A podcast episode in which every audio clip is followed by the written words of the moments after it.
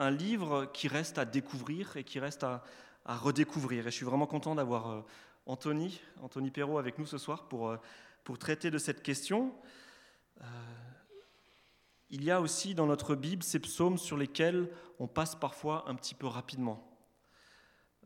des psaumes qui sont parfois difficiles à comprendre, ou des psaumes aussi qui semblent nous parler d'une époque lointaine, une époque où il y avait des temples, des sacrifices, des rois et, ainsi de suite, des prières qui peuvent nous, nous paraître lointaines. Et c'est vrai que ce soir, on veut se poser ces questions. Euh, ce livre des psaumes, euh, il vient d'où? Qui l'a écrit? Pourquoi est-ce qu'ils l'ont écrit? Comment ce livre a pu nourrir pendant des, siècles plusieurs générations euh, qui se sont succédées? Et ce soir, pour traiter cette question, euh, nous avons une délégation de Suisse. Voilà. Donc on a Anthony Perrault. Bah, tiens, Anthony, je, t'invite à, t'approcher. Euh, Anthony est, avec nous ce soir pour, euh, pour traiter de, de, cette question. Et alors, je vais juste dire quelques mots sur toi. Hein. alors, avec Anthony, on se connaît depuis, depuis quelques années et on s'est rencontrés sur les, les, bancs de la fac, à la faculté de théologie à, à Vaux-sur-Seine. Et Anthony, pour moi, c'était le mec qui revenait de Jérusalem. Il avait passé un an à faire des études à, Jérusalem, et puis, waouh, quelqu'un qui a fait des études à Jérusalem, j'étais, un peu jaloux. Et puis, euh, Anthony, euh, au début, c'était Anthony tout seul, et puis un jour, c'est devenu euh, Anthony et Nathalie. voilà. Nathalie, une autre étudiante hein, qui est là avec nous ce soir. Et puis aujourd'hui, ils sont mariés. Donc je m'adresse aux jeunes dans la salle. vous pouvez faire des études de théologie, c'est bien. voilà. Anthony, alors on va, on va essayer d'apprendre un petit peu à te, connaître. D'où viens-tu, Anthony? Alors, je viens de Beugnin, en Suisse. D'accord, tu peux préciser un petit peu euh, où est-ce que c'est? Beugnin, c'est entre, euh, vous voyez Genève, Lausanne, et eh bien on est à, peu près au milieu, euh, sur les, le début des pentes du Jura. D'accord, ok. Et qu'est-ce que, qu'est-ce que tu fais là-bas, Anthony? Euh, Parce que je ne crois pas que tu sois suisse de, naissance? Non. donc je suis un, immigré euh, français en Suisse. Ma femme est en Suisse. On a décidé d'aller s'installer en Suisse. Donc euh, c'est pour ça qu'on vit en Suisse. Ou ma femme mm. Euh, je, parle de ma femme maintenant ou j'attends que tu me poses non, mais c'est une bonne raison d'habiter en Suisse. Mais non, mais vas-y, bah, parle-nous de ta femme, Anthony. Donc, euh, nous sommes en Suisse et euh, ma femme est pasteur jeunesse à mi-temps dans une église en Suisse, donc à Nyon, près de Beugnin. Et elle, est, elle travaille à mi-temps à la Ligue pour la lecture de la Bible à Saint-Légier, donc qui est une association qui a aussi en France, qui est connue, qui travaille dans l'édition de, de ressources chrétiennes. Comme par exemple, euh, Comme par exemple euh, elle, s'occupe du journal Le Rendez-vous, qui est un guide de lecture quotidienne pour les, pour les adolescents. Voilà. Euh, et donc toi, tu as été amené dans ton, dans ton cursus, parce que tu es, encore, tu, es encore étudiant. Moi, je suis plus étudiant, mais toi, tu l'es encore. voilà. Et donc dans ton cursus, tu as été amené à, à parler des psaumes. Alors pourquoi les psaumes? Je te pose une petite colle, mais euh, pourquoi cet attrait chez toi pour, euh, pour le livre des psaumes? C'est une bonne question. Euh, en fait, ça a commencé, c'était un, livre que je lisais beaucoup. Et à Jérusalem, quand j'ai commencé mes études de théologie, j'ai été amené avec un professeur à m'interroger sur le sens de certains titres des psaumes qui m'intriguaient depuis toujours. J'étais passionné de musique, j'avais fait des études de musique avant, et je me suis intéressé aux titres des psaumes qui parlaient de musique. Et c'est comme ça que j'ai un petit peu débarqué euh, pas à pas dans ce livre. Et aujourd'hui, qu'est-ce que tu qu'est-ce que tu fais? Quels sont, Sur quoi est-ce que tu travailles euh, Dans quel cadre? Alors je fais un doctorat euh, à l'école pratique des hautes études à Paris, où je travaille sur des manuscrits des psaumes, comme vous en avez vu un ici. Où je, enfin, je travaille plus sur des manuscrits des psaumes, mais j'ai travaillé sur des manuscrits des psaumes qu'on a retrouvés à Qumran, donc ça, c'est un des exemplaires euh, de manuscrits des psaumes que vous pouvez voir à Paris. C'est un des rares exemplaires qui existent encore en France, des psaumes de Qumran. Et je travaille aujourd'hui sur des textes particuliers de, de Qumran. Euh, on parlera peut-être rapidement de Qumran, de, la découverte des manuscrits qu'on a fait là-bas. Et je travaille sur des, manuscrits euh, écrits recto verso, en fait, tout simplement. J'aurais des mots compliqués pour vous le dire, mais euh, je travaille sur des. Pourquoi on s'est mis à écrire sur des manuscrits en recto verso? Voilà, c'est tout bête. C'est la question qui m'occupe dans mon doctorat. C'est ça, ce mot de opistographe qu'on a osé mettre sur l'invitation? C'est ça. D'accord, c'est ça. Voilà, vous savez ce que c'est. Et euh, bah, on, a vu, on a vu ça en études bibliques à Bouxwiller, alors je suis, je suis un petit peu fier. Quoi. On, a, on a fait ça à l'église aussi, euh, Ah ouais. les manuscrits écrits euh, des deux côtés, n'est-ce pas Ouais, Ézéchiel. Ézéchiel et l'Apocalypse, ouais, voilà. Très bien, bah écoute, je vais te laisser la parole.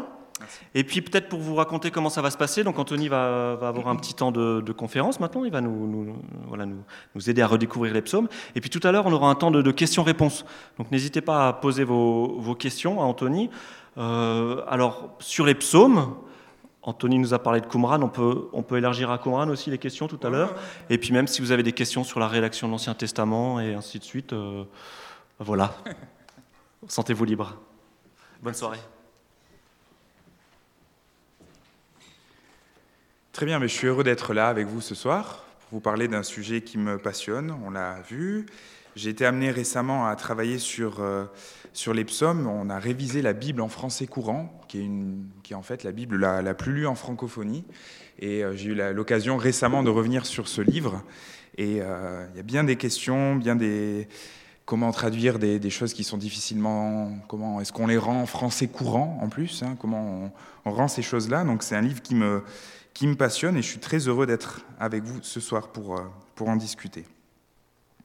Alors ça a été dit un petit peu en introduction, le livre des psaumes, c'est le livre, c'est peut-être le livre de l'Ancien Testament et peut-être un des livres de la Bible le plus lu, le plus médité, euh, et ce depuis en fait euh, la nuit des temps ou presque, dans le sens où pour les juifs comme pour les chrétiens, ce livre nourrit la spiritualité, la piété euh, de, génération en génération. Pour autant, c'est un livre qui pose des questions, ou peut-être que euh, vous n'êtes pas beaucoup de de questions encore sur euh, ce livre-là. On le prend, on ouvre, on lit un psaume comme il nous vient. On choisit bien les psaumes, généralement, dès qu'il y en a un qui est un peu trop obscur, qui parle de frapper les enfants sur le roc, on passe au prochain psaume. On verra ce psaume demain matin, c'est pour ça que je fais un petit teaser déjà. Mais on a des psaumes qui nous réjouissent, des psaumes de, voilà, des psaumes de réjouissance, de, de, de louange, de prière, et puis on a des psaumes un peu plus compliqués. On a des psaumes qui sont intitulés psaumes de David, on a des psaumes où on n'a pas de titre et on ne se pose pas trop de questions, on ne sait pas de qui ils viennent ou comment, et on les lit pour autant. Je vous pose des questions et je vais essayer d'y répondre ensuite, mais pour essayer de voir un petit peu où, où on va ensemble. On, prend, on ouvre ce livre, on lit n'importe où un, un psaume, on ne se demande pas s'il s'insère dans une globalité, dans une structure générale du livre. Pourquoi est-ce qu'on a 150 psaumes dans nos Bibles? Pourquoi pas 151 alors qu'on retrouve un 151e psaume à Qumran notamment? Est-ce qu'il y a une cohérence générale dans ce livre? Est-ce qu'il y a des structures qui régissent ce livre? Est-ce qu'un psaume doit être lu à côté d'un autre pour qu'il y ait complètement le sens de ce, euh, pour qu'on y découvre pleinement le sens C'est toutes ces questions que je vous pose et auxquelles on va essayer de répondre. Donc vous voyez que la tâche en une heure va être euh, difficile, mais on est là pour ça, j'espère. Alors je vous propose de euh, vous... C'est une conférence que je vais donner, mais je vais vous poser des questions aussi, parce que sinon vous allez vous ennuyer. En vous posant une première question, ça a été un petit peu haché, mais qu'est-ce que le livre des psaumes pour vous? Alors, pas à titre personnel, dans le sens euh, qu'est-ce que c'est un. Vous le lisez comme un recueil ou autre, mais si vous devriez donner un mot pour décrire le livre des psaumes, qu'est-ce que ça serait comme mot Ou comme image ou autre chose? Alors, je vous écoute. Des prières.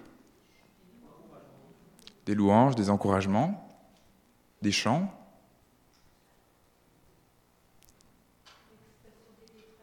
Expression des détresses. Des états d'âme. Des états d'âme. Maintenant, si vous devriez mettre une, image, si vous devriez dire euh, comment est-ce que vous décririez les psaumes, euh, ça vous fait penser à quoi les psaumes? De manière générale. Ça ressemble à quoi? Est-ce que vous vous êtes déjà posé cette question-là, les psaumes de manière générale? À quoi ça ressemble? Qu'est-ce que c'est? Un dialogue. mhm. C'est c'est ça le sens de ma question. Donc, ouais, un dialogue entre les hommes et Dieu. En- un poème.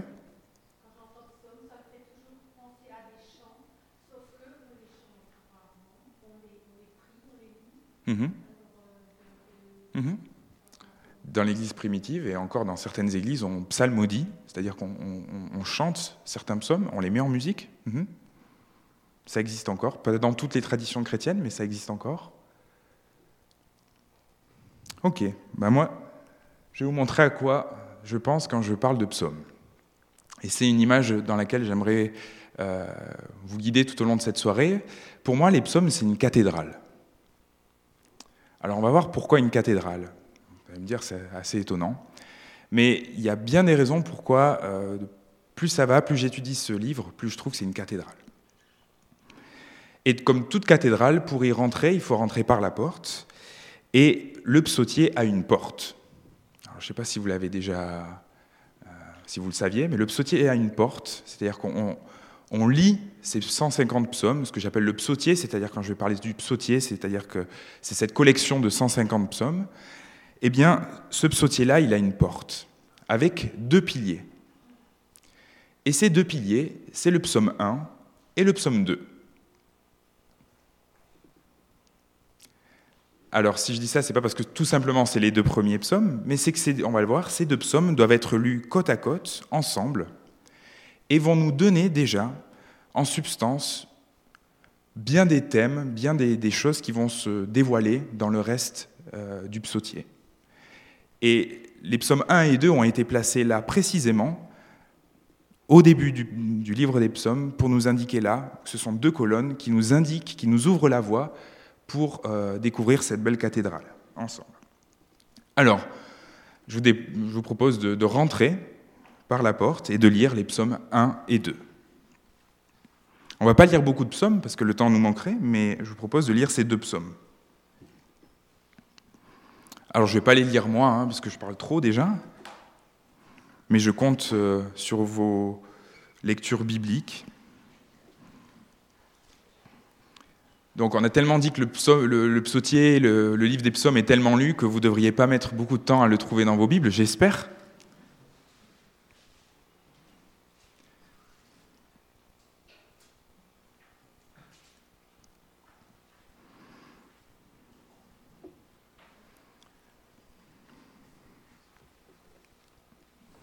Alors, est-ce que quelqu'un veut lire le psaume 1 et peut-être... Euh, non, mais en fait, comme toute bonne porte, elle se doit d'être, on y rentre en une seule fois, donc euh, une personne pour lire les psaumes 1 et 2, côte à côte, puisqu'on voit que dans les manuscrits anciens, ils n'étaient pas séparés, en fait, ces deux psaumes. On les a séparés, mais ils ne formaient qu'un psaume à l'époque.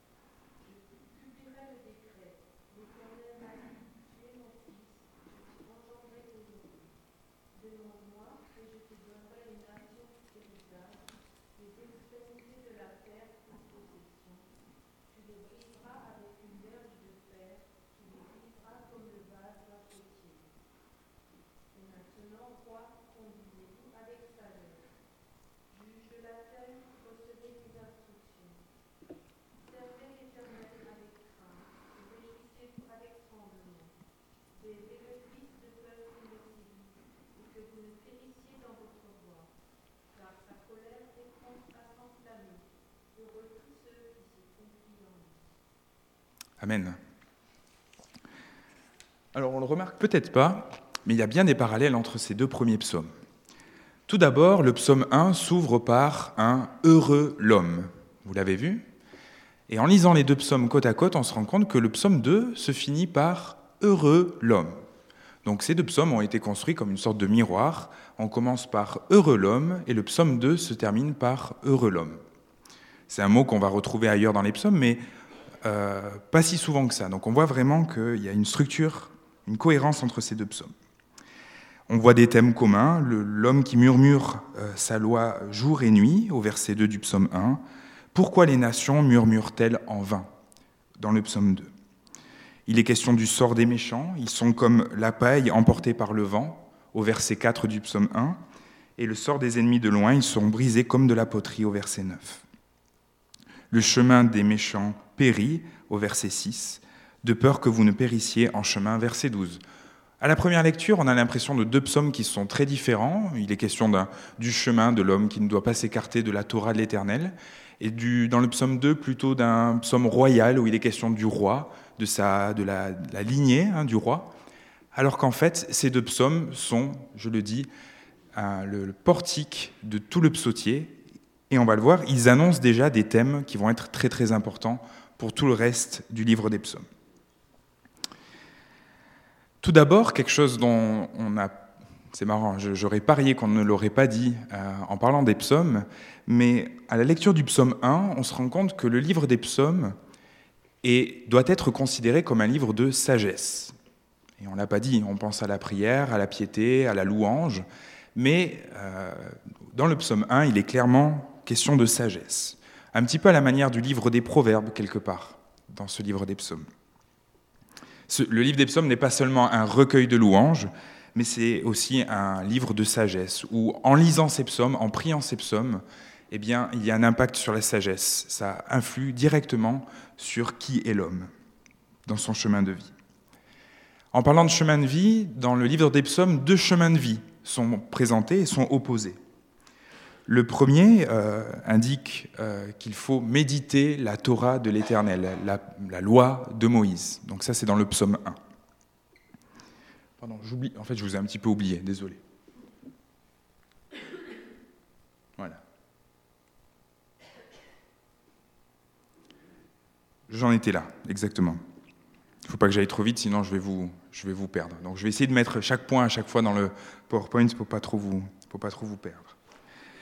Donc, ces deux psaumes comme un portique qui déjà, de manière euh, comme une belle introduction, comme une belle porte qui contient déjà des éléments de ce qui va se retrouver dans la cathédrale, nous présentent des éléments que l'on retrouvera plus tard dans le psautier. Et nous disent que, attention, le livre des psaumes n'est pas forcément ce qu'on pense, mais c'est aussi un livre de sagesse qui a des répercussions sur l'être même quand on les lit.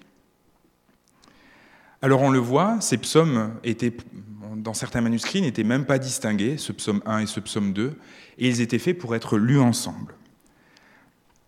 On voit aussi que ces psaumes n'ont pas de titre, n'ont pas de titre du tout. On ne sait pas qui, euh, ce n'est pas un psaume de David ou autre, et pour autant, ils ont été mis là dès le début du psautier. Alors ça pose encore des questions. Ce qui m'amène à la question de l'histoire du psautier. Comment ce grand ensemble de 150 psaumes s'est formé. Eh bien, vous allez voir que mon image de la cathédrale, elle fonctionne assez bien. J'ai bien choisi, il me semble. Pourquoi? Eh bien, parce qu'on ne construit pas une cathédrale en deux mois. Comme toute belle cathédrale, il y a du temps, on prend du temps, il faut un architecte, euh, il va y avoir des fois des rénovations dans cette cathédrale, elle va être construite il y a peut-être des milliers d'années, et on va la rénover de temps en temps. Parce que comme toute bonne cathédrale, c'est un lieu de vie. Et ce psautier est un lieu de vie dans lequel on ajoute des prières, on compose, on forme des collections, et on va voir des fois des vestiges euh, d'anciennes rénovations ou autre chose. Et on va voir que l'image de la cathédrale, garder cette image tout du long en tête, fonctionne très bien parce que le psautier fonctionne exactement de cette manière. C'est une grande cathédrale très ancienne qu'on a rénovée par moments parce que dans le sens où on l'a rénové pas pour la modifier ni la falsifier, mais parce qu'on y a ajouté nos prières à un moment donné. Euh, on parle de psaumes de Moïse, on parle de psaumes de David, de psaumes de Salomon, de Ethan le Ezraïte, on parle de bien des gens, bien des, gens en Israël ont mis leur composition à l'intérieur de cette grande cathédrale.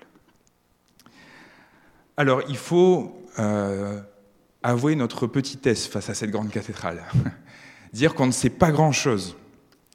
C'est un livre euh, qui, en fait, sur le plan historique, est très peu étudié parce que c'est des collections, une collection de 150 psaumes, mais c'est pas évident de déceler quelle est l'histoire derrière ces, prières-là. C'est comme si on prenait euh, des recueils, on prenait des, ailes de la foi, des, gemmes, et on, mettait tout ça ensemble, des recueils de, prières et de, chants qu'on chante dimanche après dimanche, et qu'on les retrouvait mille ans plus tard et qu'on disait, mais à quelle euh, prière appartient euh, quoi, à qui, comment? Bah, C'est très difficile. Alors on va parler des titres, des suscriptions qui précèdent des suscriptions, c'est-à-dire ce qui se place juste au-dessus des, psaumes. Psaume de David, euh, il est question de psaumes des fils de Corée, il est question des psaumes d'Asaph, il est question des, des psaumes de David surtout, mentionné dans plus de la moitié des cas, ce fameux David. Il est question des psaumes de Salomon ou encore de Ethan le Ezraïte, et il y en a d'autres. Hein. C'est vraiment je fais juste un petit aperçu. Alors qu'en est-il de ces cantiques de David, cantiques de Ethan le Ezraïte Alors, euh, il est, certain que euh, lorsqu'on fait une petite recherche dans l'Ancien Testament, ces personnes-là apparaissent ailleurs. David, on le connaît bien, euh, décrit dans le livre de Samuel, ou encore on retrouve Asaph dans le livre des Chroniques notamment. On retrouve beaucoup de liens entre le livre des Chroniques et le livre des psaumes, parce que le livre des chroniques raconte comment ces psaumes étaient quelque part récités, dits, dans le temple. Donc ces personnes-là, la plupart, apparaissent dans le temple. Et on nous dit que ces gens-là étaient en fait des, leaders, des chefs parmi les chantres, et conduisaient là ces psaumes-là. Euh, et il est question du, du coup du, euh, psaume des fils de Corée, d'Asaph. Et ces gens-là étaient à la direction d'un chœur, on ne sait pas, d'une assemblée. Il est question d'un chef de chœur. Qui est-ce que ces personnes-là désignaient exactement et qui est-ce qu'ils conduisaient? On ne sait pas exactement. Cependant, il est question de chant, on l'a dit, de récitation, de prière, de louange. Et il y a des mots, euh, vous savez, une langue, généralement, c'est comme euh, chez, les Esquimaux, on a, je crois, plus de 18 mots pour dire le blanc. Hmm. Euh, eh bien, dans le psautier, on a plein de mots pour dire la manière dont on loue. Euh, ça semblait désigner des choses différentes. Nous, aujourd'hui, on ne sait pas exactement quelle était la différence entre une louange et un chant. Hein. Il y a deux mots en hébreu pour désigner ça, mais on ne sait pas exactement comment ça une louange ou un chant, comment est-ce que concrètement ça s'incarnait. On n'a pas vraiment une idée de tout ça. Il est question, il a des titres musicaux, on a parlé du chef des chants, le Lamnatsear, qui conduisait l'assemblée. Il est question d'instruments à cordes, il est question de flûte, donc on a quand même l'impression que ça se vit dans, la louange, dans, un, temple avec de la musique, tout ça. Il est question d'expressions obscures sur la huitième. La huitième quoi? Psaume de David sur la huitième. Huitième corde, Huitième jour, huitième... Euh, voilà, ça fait longtemps qu'on se pose ces questions. Je me suis posé dans mon mémoire, mais je n'y ai pas répondu. sur une biche de l'aurore, qu'est-ce que ça veut dire ça? Psaume de David sur biche de l'aurore. Est-ce que c'est euh, une mélodie qui disait biche de l'aurore? Est-ce que c'est euh, un sacrifice matinal? C'est-à-dire qu'on offrait une biche le matin? Sur colombes des térébintes lointains. Qu'est-ce que c'est ces colombes des térébintes lointains? Alors on dit c'est un air de musique, parce qu'en fait on n'en sait rien. Et puis du moment où on ne comprend pas, généralement on dit soit c'est un air de musique qui devait désigner quelque chose, c'est un petit peu comme on dit, euh, dès qu'il y a quelque chose qu'on ne comprend pas, on dit oui c'était liturgique. Il se passait quelque chose, mais on ne sait pas exactement quoi. Mais là c'est la même chose. Sur colombes des térébintes lointains. On a des titres pour des occasions particulières. On sait que les psaumes étaient récités pour le sabbat, par exemple, pour l'instruction. Donc là encore, les psaumes étaient aussi dits dans un but de sagesse, pour instruire l'homme, pour le temple. Voilà, donc on a des titres, beaucoup de titres, qui sont censés être les qui nous donnent les renseignements dans lesquels le psautier avait lieu, dans lesquels il trouvait sa place. Le problème, c'est qu'en plus ces titres-là, ils posent des problèmes dans leur réception, c'est-à-dire dans la, comment ils ont été écrits dans les manuscrits. C'est-à-dire que vous imaginez bien que pour le copiste qui lit sur colombe des térébintes lointains, il se dit mais qu'est-ce que je suis en train de copier là? Vous imaginez? On vous dit recopie-moi ce manuscrit, et là d'un seul coup il y a quelque chose que vous ne comprenez pas. Et alors vous allez soit essayer de l'interpréter, ce que des commentateurs juifs et chrétiens vont essayer de faire euh, très tôt, soit euh, on va essayer de, de, reconstruire qu'est-ce que ça pouvait être derrière. De plus, on a certains titres qui n'apparaissent pas. Je suis une puce avant, pardon. Certains titres n'apparaissent pas dans certains manuscrits. Donc, qu'est-ce que ça veut dire?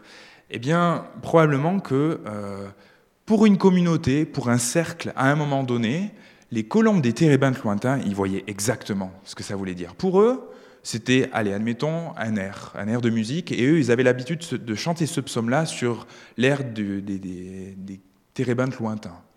Pour autant, pour une autre communauté, ça ne voulait absolument rien dire. Donc c'est pour ça qu'on retrouve des fois des titres dans certains manuscrits, et des fois, des titres, on ne les retrouve pas dans d'autres manuscrits.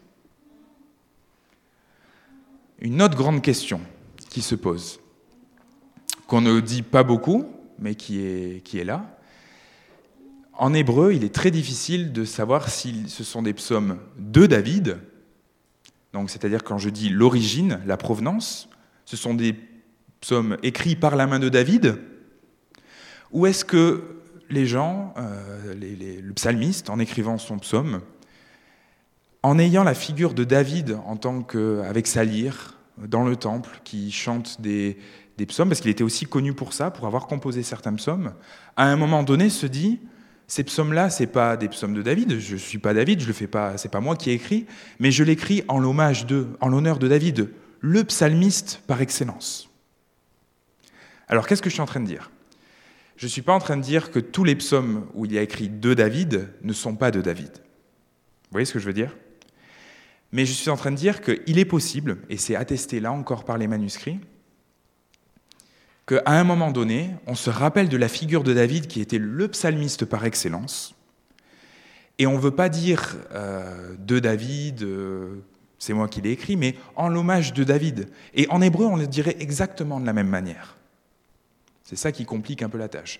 Donc je, pourrais, moi, euh, je serais incapable de vous dire sur quel psaume on est capable de dire c'est un psaume vraiment de David ou c'est un psaume qui était écrit en l'hommage de David. Cependant, ce que je suis sûr, c'est que certains manuscrits, à un moment donné, on voit dans, plusieurs manuscrits, en les comparant, on a ce qu'on appelle une davidisation du psautier.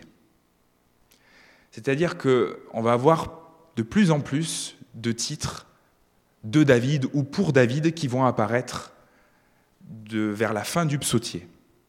Des psaumes 130 à 150 environ, alors qu'il y avait très peu de références à David dans cette dernière partie du psautier, eh bien, à la toute fin, on va avoir beaucoup, beaucoup de références à David en fonction des manuscrits. Il va y avoir beaucoup de divergences dans ces manuscrits-là. Pourquoi? Probablement parce qu'on voulait se rappeler de la figure de David comme étant le psalmiste par excellence. Et à la fin du psautier, on a dédié des psaumes à David. Et puis, la préposition en hébreu, le mot pour décrire l'origine, l'appartenance ou la dédicace, eh bien, il y avait probablement un jeu autour de ça. On faisait deux David pour David et c'était volontaire cette ambiguïté-là. Vous voyez ce que je veux dire? Donc ça, il faut le savoir, c'est un état de fait, c'est comme ça. Encore une fois, les expressions obscures, ça j'ai dit, je vais peu m'éterniser sur ça, mais elles sont vraiment obscures. C'est-à-dire que euh, l'Ancien Testament a été rédigé en hébreu, mais lorsque on, va traduire l'Ancien Testament en grec, notamment, bah, quand on va devoir traduire euh, sur colombe des térébintes lointains, eh bien on est embêté on ne sait pas exactement comment le rendre. Ce qui montre quelque chose d'intéressant, c'est que quand on a traduit euh, probablement le psautier au IVe siècle avant notre ère, déjà ces expressions-là étaient probablement trop anciennes pour qu'on puisse en connaître le sens. C'est comme si je vous mets face à un manuscrit de, euh, où je vous mets face à une lettre envoyée euh, par Jean Calvin avec du vieux français. Vous devriez le lire et le retranscrire en français. Certains mots, ça irait, mais d'autres, un peu plus compliqués. Eh bien, probablement qu'on se retrouve face au même problème. Certaines expressions sont très obscures, probablement parce qu'elles sont très anciennes et qu'elles ne veulent, pour les traducteurs, plus rien dire à l'époque où ils la traduisent. Ça va? Vous me suivez? Bon. Alors, on a un si on s'arrête au titre des psaumes, et c'est souvent là où on s'arrête quand on lit, on a un constat un peu mitigé. Les historiens sont assez mitigés sur euh, euh, ce qu'on peut vraiment tirer des titres des psaumes, parce que certains sont obscurs, on a une davidisation du psautier. Donc qu'est-ce qu'on peut tirer de l'histoire du psautier? Et c'est là que euh, le Proche-Orient ancien fait de très belles choses. C'est-à-dire qu'il faut toujours, moi je garde toujours ça en tête, J'aime bien moi les images, je vous ai donné une image de la cathédrale, mais euh, Israël, à l'époque des psaumes, et même bien avant, c'est euh, un nain au milieu de géants. Donc d'un point de vue archéologique, on va retrouver beaucoup de choses chez les géants, évidemment, des textes, en Égypte, en Mésopotamie. Mais en Israël, on va retrouver très peu de choses parce que c'est, une petite bourgade au milieu de l'Égypte et de la Mésopotamie. Il faut toujours avoir ça en tête. Donc ce qu'on va pouvoir aller faire, c'est qu'on va aller regarder quels sont les hymnes du Proche-Orient ancien. Comment est-ce que eux aussi chantaient leur Dieu, chantaient leur, euh, leur divinité. Et là, on va retrouver des choses très intéressantes, avec des parallèles entre des psaumes qu'on a dans nos Bibles et des psaumes du Proche-Orient ancien. Et on va les comparer, on va, le faire ça, on va regarder ça avec un des psaumes, et euh, il y a un papyrus qu'on a retrouvé euh, en Égypte où on a un psaume très proche du psaume 20. Alors voilà, c'est ce que je disais. C'est, euh, si vous voulez le noter, c'est l'hymne, le papyrus Amrest 63. Alors c'est vraiment, c'est pour les notes quoi. Et ce papyrus-là, on va le comparer avec le psaume 20. Alors vous pouvez ouvrir le psaume 20 dans vos Bibles, ceux qui ont des Bibles.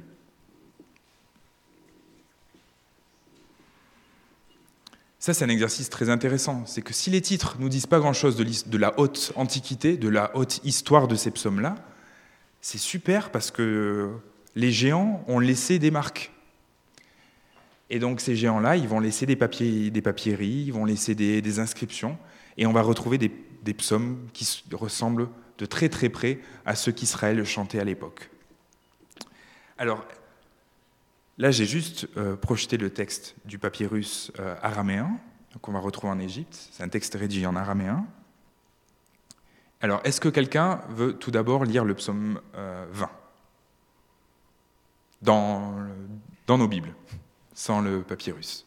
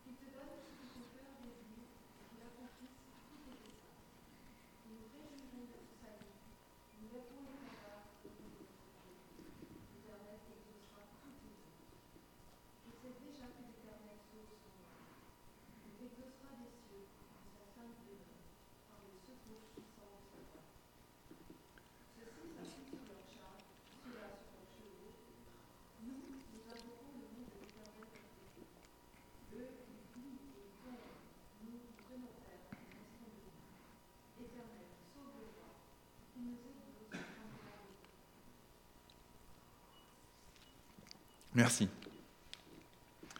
Ensuite, est-ce que quelqu'un, donc l'idée c'est de montrer les parallèles, vous allez voir qu'il y a des formules qui sont très très proches du psaume biblique à ce psaume euh, qui a été écrit par des Araméens à un moment donné, et qui, on va voir qu'il y a des ressemblances dans des formules, mais aussi des différences. Alors est-ce que quelqu'un peut-être dans les premiers rangs veut lire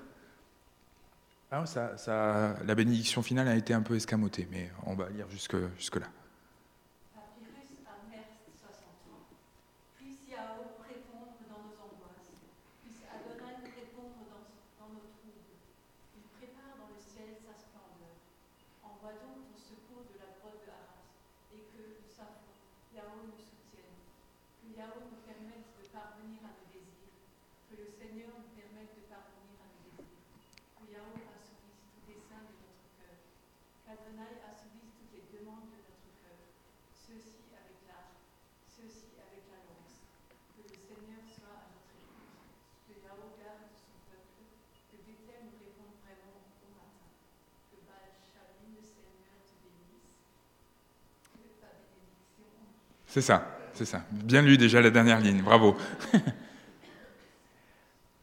Euh, oui, je l'aurai là, mais voilà, on a, on, a on a le squelette, disons, principal. Donc, qu'est-ce que vous relevez Je vous fais travailler? Yahoo, c'est Yahweh, eh oui. En araméen, Yahoo, euh, et on est surtout en Égypte. Yahweh, l'Éternel, on l'appelait Yahoo. Ok, bravo, bien vu.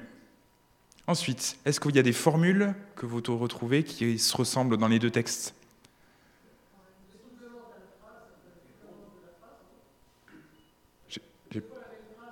Oui, exactement. Avec la, question de, répondre au jour de la détresse, peut-être, c'est ça? Oui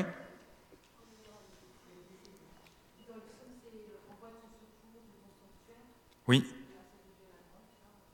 Oui, la, la, alors, c'est presque ça. Euh, Saphon, c'est en fait, le mot hébreu équivalent, c'est de Saphon, c'est le sud. Donc, alors est-ce que c'était. Euh, et que du sud, est-ce que c'était une divinité qui venait du sud? Il y a une ambiguïté. Donc, on l'a translittéré, parce qu'on ne savait pas trop. C'est comme si, quand on vous dit, dans, vous avez des fois des traductions dans les psaumes, euh, sur le cheminite ou sur la guitite. Ben voilà, c'est quoi la cheminite, c'est quoi la guitite on ne sait pas.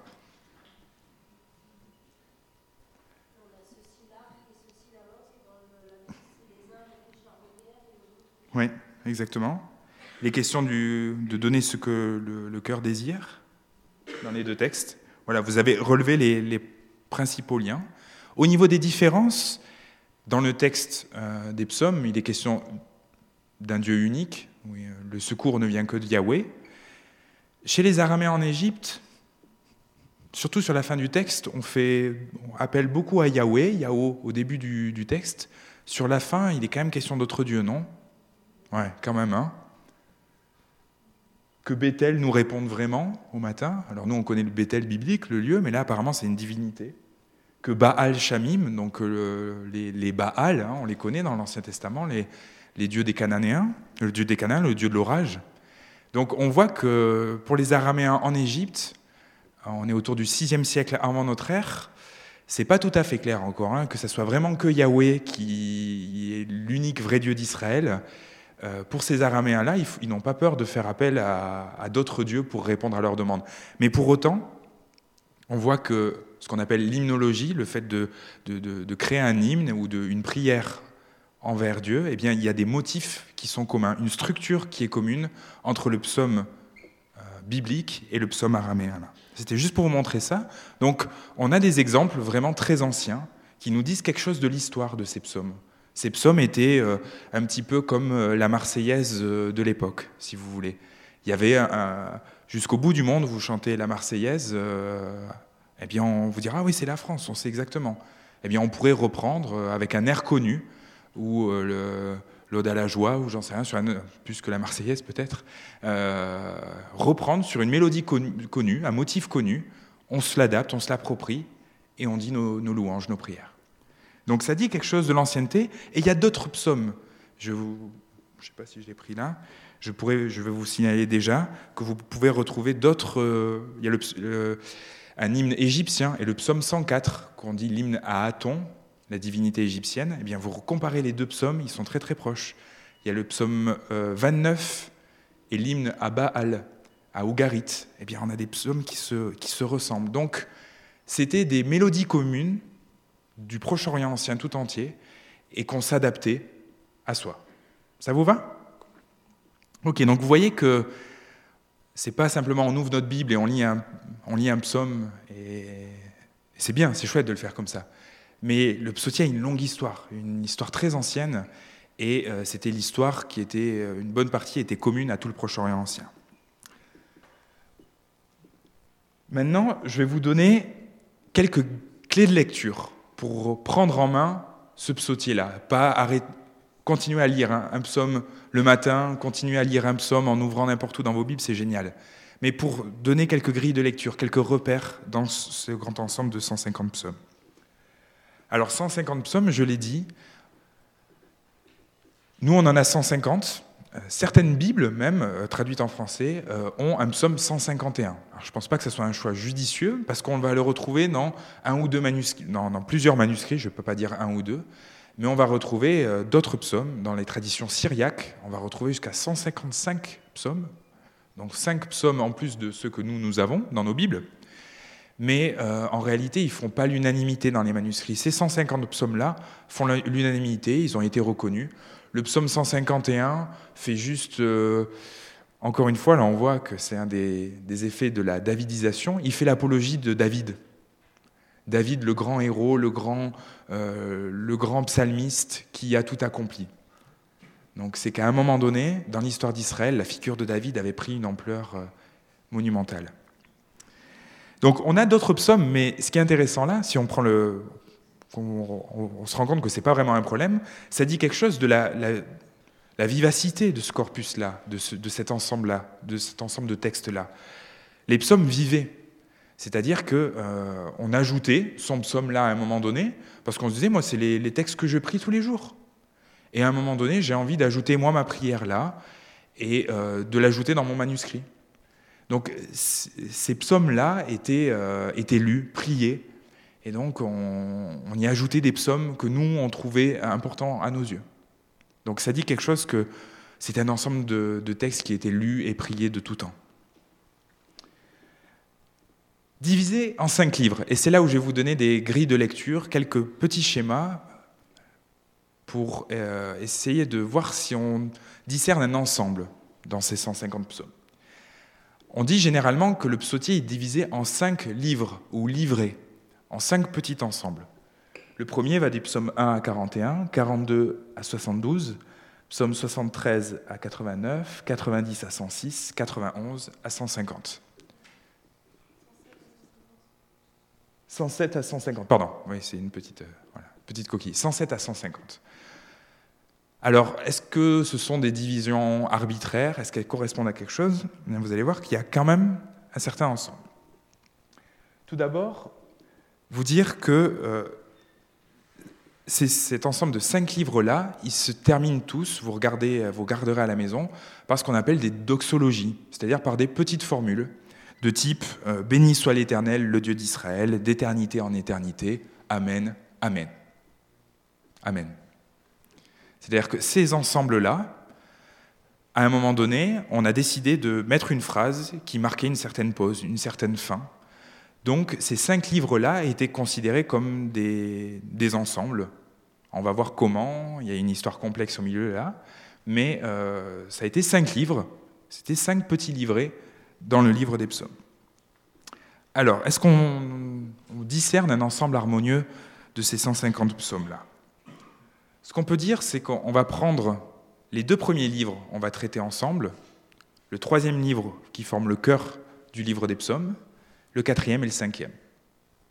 C'est souvent un schéma dans la Bible qu'on retrouve beaucoup, euh, une sorte de, schéma en miroir où on a 1, 2, 3 au milieu, 4, 5, avec une forme en miroir comme ça, où des choses se répondent. Et c'est assez simple, une fois qu'on a ça en tête, on lit les psaumes différemment. Oui et non, vous allez voir que c'est une cathédrale. Il y a des retouches, il y a des choses qui font que euh, ça a été des collections à un moment donné, mais pas toujours. Commençons par la théologie des deux premiers livres. Encore une fois, dans les deux premiers livres, il y a une importance euh, importante sur euh, l'alliance faite à David. Dès le psaume 2, il est question du psaume du roi, hein, et David domine clairement la première moitié du psautier, on peut le dire comme ça. Dans, le, dans les deux premiers livres, nous sommes auditeurs des prières et des demandes faites de la part de David. D'ailleurs, la doxologie finale, la petite bénédiction finale des deux premiers livres se finit Fin des prières de David, fils de Yessé. Bon. C'est bien, pour autant, on va retrouver d'autres psaumes de David après les deux premiers livres. Alors, qu'est-ce, que ça veut dire, tout ça? On a 18 autres psaumes de David dans les, livres 3 et 4 du psautier. Et on en trouve une douzaine de psaumes rédigés par d'autres auteurs que David dans les deux premiers livres. Donc vous voyez que quand je dis ça, qu'il y a une importance faite à David, c'est pas hermétique, hein. c'est-à-dire qu'il y, a une dominance, mais c'est en aucun cas hermétique. Ça nous dit que la petite formule de bénédiction finale était probablement très ancienne et clôturait un ensemble à l'époque qui était les prières de David. Un, ensemble qui, à l'époque, était cohérent. Probablement qu'il n'y avait que des psaumes de David, des prières de David, fils de Yessé. Pour autant, à un moment donné, en tant que ces psaumes-là, ils ont été, le livre des psaumes, il a été assemblé euh, des prières des uns et des autres, qui a, formé le livre des psaumes. À un moment donné, ont été inclus des prières à droite et à gauche. Ça nous dit que les livres ont été probablement été utilisés de manière indépendante. Probablement que des communautés en Israël, je ne sais pas, à Bethel ou dans le nord, dans le sud, priaient le premier livre, D'autres priaient peut-être le deuxième livre de manière très très ancienne. Et à un moment donné, dans l'histoire d'Israël, on a rassemblé ces cinq livres-là pour faire le livre des psaumes qu'on connaît. Ça va? Vous me suivez? Dans l'histoire, euh, dans l'histoire, sans parler d'histoire récente, mais euh, on a euh, en, en, Israël, on priait aussi à l'époque du Temple les cinq livres de David tels qu'on les connaît aujourd'hui. David est loin, le Messie, voilà, c'est ce que je disais, un ensemble cohérent à une certaine époque. C'est bon, vous avez noté?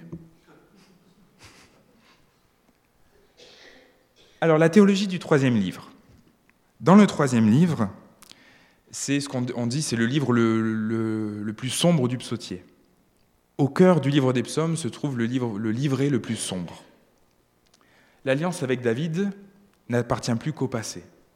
C'est-à-dire que cette alliance qui avait été faite à David avec la royauté n'appartient plus qu'au passé en lien avec l'exil, euh, la destruction du premier temple, etc.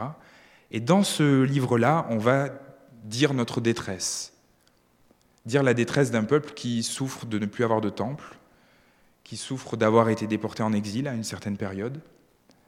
Et voilà, on a là le livre le plus sombre du psautier.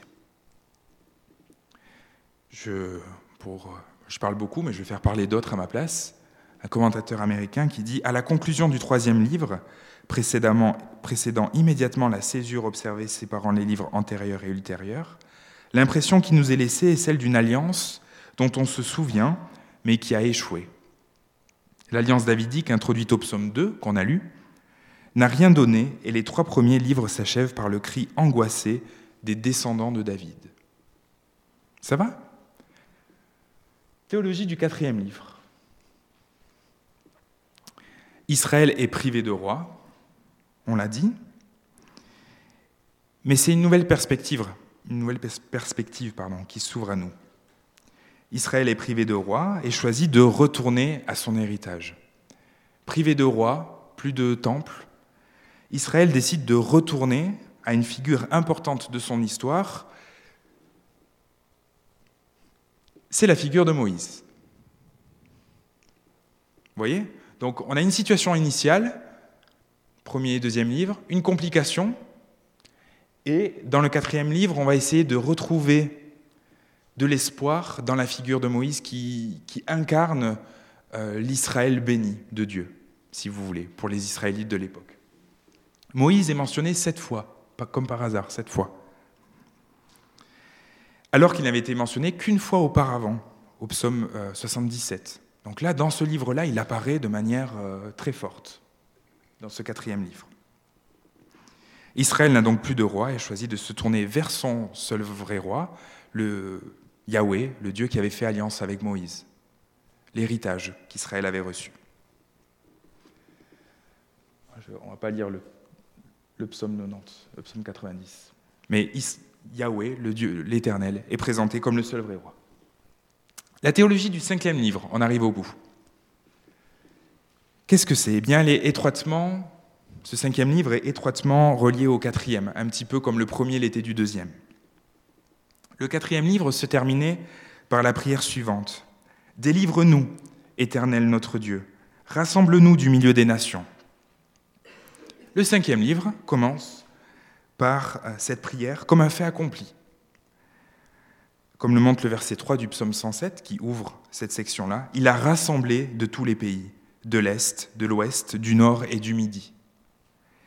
Les difficultés de l'exil, le peuple d'Israël avait été dispersé en exil, semblent avoir été surmontées dans ce cinquième livre. On est dans ce cinquième, livre pardon, dans un peuple, euh, auprès d'un peuple qui a été rassemblé. Les prières ont été entendues. On va retrouver dans, ce, dans cet ensemble-là du cinquième livre deux groupes de psaumes de David. Question les psaumes 108 à 110, les psaumes 138 à 145. Pourquoi? Pourquoi Je vous écoute. Il faut que je vous garde avec moi encore un peu. Par rapport à un phénomène que je vous ai dit tout à l'heure, en lien avec les titres des psaumes, on pourrait s'attendre. J'entends pas. Vous n'avez pas d'idée? Alors oui, c'est une, réponse qu'on pourrait donner de manière euh, assez facile. Ça serait de dire il y a eu une davidisation du psautier. La figure de David a pris tellement de l'ampleur que dans le cinquième livre, on fait des références à David. Cependant, certains théologiens ont remarqué quelque chose d'intéressant, c'est que dans ces psaumes-là, la figure de David pourrait aussi jouer le rôle de modèle en lien avec le retour au pays, en lien avec Israël n'est plus en exil, revient au pays, eh bien, euh, David apparaît comme l'homme sage, au psaume 107, 43 notamment. Donc, on pourrait présenter la figure de David, avec, on a ajouté des psaumes de David à ce moment-là, dans cette collection-là, pour se rappeler que David est le sage et le modèle. C'est lui qui chante et qui a composé des psaumes. Et cette figure de David-là, elle va aller jusqu'à espérer euh, générer ce qu'on avait appelé l'espérance messianique, l'espérance d'un nouveau David qui va venir établir son règne en Israël. Alors j'avance pour pas. Euh, pas le temps de ça. c'est bizarre. Là, il y a eu des. Est-ce qu'on peut discerner un développement thématique dans ce, dans ce grand ensemble. Encore une fois, ça dépend de l'image de l'harmonie qu'on a. Si on s'attend à une cathédrale euh, où tout est parfaitement symétrique et qu'elle aurait été construite en une année, eh bien on pourrait être déçu. Cependant, si on considère les psaumes comme une cathédrale ancienne qui a vécu, une véritable église qui a été rénovée, qui a vu des prières ajoutées, qui a vu euh, qui a vécu avec son peuple, quelque part. Ce livre a traversé toute, l'histoire du peuple d'Israël. Eh bien là, on a quelque chose d'intéressant. C'est que le livre des psaumes suit un modèle très connu dans la théologie biblique de manière générale. C'est qu'il y a une situation initiale, il y a une crise, comme un bon roman, hein, quelque part. Lisez, ayez ce modèle-là. Et il y a une réponse, il y a une espérance, en lien avec son histoire. Ça rappelle le modèle de la création, de la chute et de la rédemption. Un modèle qu'on connaît bien. Moi, c'est des, schémas qui m'ont aidé dans ma lecture des psaumes de me dire premier et deuxième livre, troisième livre au centre, quatrième et cinquième livre qui forment l'espérance messianique et d'un peuple qui a survécu à l'exil. Vous voyez Donc, c'est le tableau, c'est la cathédrale telle qu'elle est, elle est comme ça, elle est devant nous, et euh, il y a eu des retouches, il y a eu des, ajustements, parce que c'est une communauté qui a vécu, et c'est quelque chose de, beau, euh, un livre qui a traversé des siècles et des siècles. Ça va jusque-là? On a fini la partie technique, ok? Vous pourrez presque fermer vos, vos carnets, je ne vais pas vous dire de les fermer, ça serait dommage, mais euh, on, a fini la, partie technique avec les aspects en lien avec l'histoire. Mais j'espère vous avoir donné quelques clés qui font que on ne lit plus un psaume complètement déconnecté de son contexte et de son histoire, mais on arrive à comprendre que ça fait partie d'un ensemble, d'un grand ensemble qui a vécu sur des siècles et des siècles et qui a été le livre de chevet de, tous les Israélites pendant des siècles. Je vous propose maintenant, voilà, c'est l'image qu'il faut se faire du livre des psaumes, d'avancer maintenant les psaumes entre louange et imprécation. Alors je vais commencer par une bonne et une mauvaise nouvelle. La mauvaise nouvelle, c'est que si vous ne venez pas demain matin, il vous manquera un des deux aspects à savoir l'imprécation. Qu'est-ce que j'entends par imprécation? Ce sont les psaumes dits de vengeance, où l'Israélite, le, juif de l'époque, demande à Dieu de, le venger et d'écraser, par exemple, euh, les enfants sur le roc, par exemple.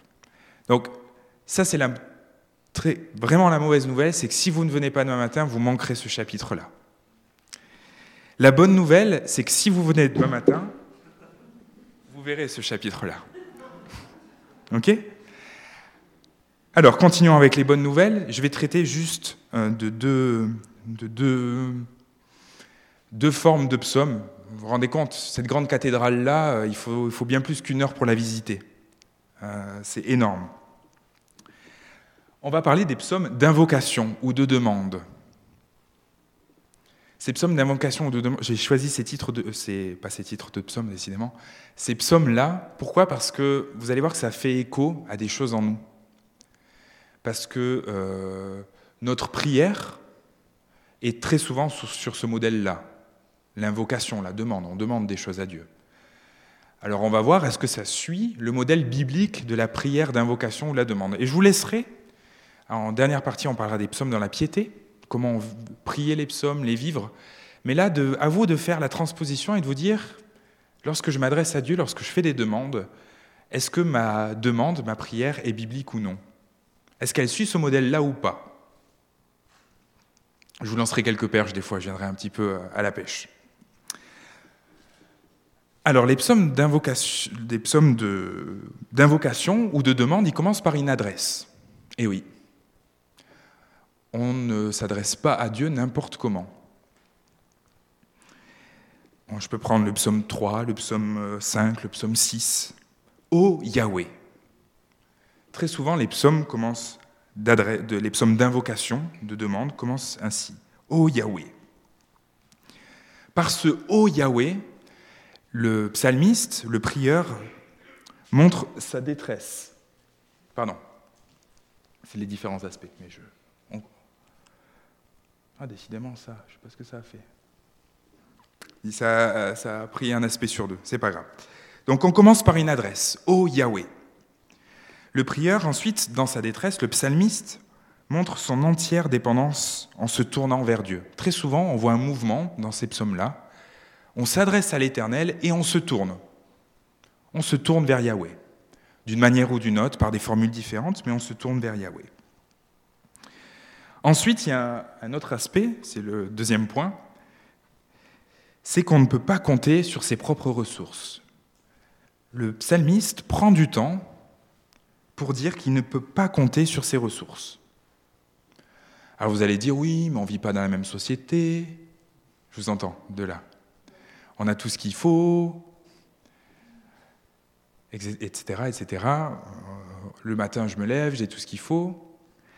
Eh bien, pour autant, on a retrouvé dans des hymnes et des, critiques de Babyloniens par rapport à des Israélites que pour les Israélites de l'époque, compter sur ses propres ressources, sur ce qu'on avait, était le plus grand péché.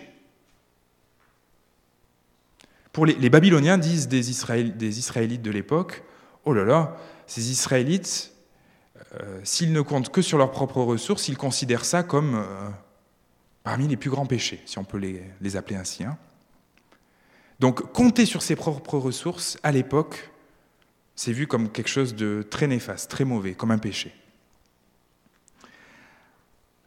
Alors oui, le psalmiste dit qu'il ne peut pas compter sur ses propres ressources. Il a besoin de Yahvé pour vivre. Vient ensuite la lamentation, la complainte. toute proportion gardée, il y a des psaumes vraiment de lamentation. Mais là, je, décris euh, la structure des psaumes d'invocation. Dans la lamentation, la complainte, les psalmistes parlent de maladie, même si des fois c'est métaphorique, c'est-à-dire qu'on décrit autre chose que la maladie physique. Le psaume 6, 31, 38, 39, 88. Les psaumes parlent aussi de persécution, de crise militaire, de sécheresse. Bon, est-ce que ces thèmes nous sont encore très très éloignés? Je pose la question. Maladie, persécution, si on élargit un peu nos... pas à Bouxwiller ni ailleurs, mais euh, dans le monde entier, persécution, crise militaire, sécheresse. Je vous laisse avec cette question. Autre point, c'est que le psalmiste se sent, face à ces problèmes-là, profondément séparé de Dieu. C'est-à-dire qu'il euh, décrit, il se plaint, il dit sa complainte, il, il, dit ce qui, le, ce qui lui fait mal, mais là-dedans, il se sent profondément séparé de Dieu. Il a vraiment besoin de la main de Dieu pour traverser ces problèmes-là. On a des, demandes hein, qui se rapportent en lien avec un péché, où on sent l'éloignement s'agrandir. On peut penser au, psaume 51, avec David qui confesse euh, qu'il a péché après avoir assassiné Uri. Mais on a d'autres psaumes de ce type où on sent que le psalmiste est séparé profondément de Dieu. Est-ce que dans le péché, dans, dans le péché, mais aussi dans ce qui, les problèmes évoqués avant, dans la maladie, dans la persécution, dans les crises militaires. En tant qu'Église, on se sent profondément séparé de Dieu? Je vous laisse avec cette question. La confiance. Là, c'est aussi encore un deuxième mouvement dans les psaumes, dit de demande. C'est qu'on s'arrête avec la lamentation, la complainte, mais très souvent, il y a le mais toi. Toi, Seigneur, voilà de quoi tu es capable. Je connais ma misère, je connais la misère de mes frères, mes sœurs, de ceux qui souffrent, mais toi, toi, je sais que tu es capable de cette solution-là. Et en a comme vraiment un retournement dans ces psaumes-là, le mais toi. On passe du sombre désespoir à la brillante lumière. On a là le psaume 22 et d'autres prières dont on a parlé, qui sont vraiment des, beaux exemples de confiance.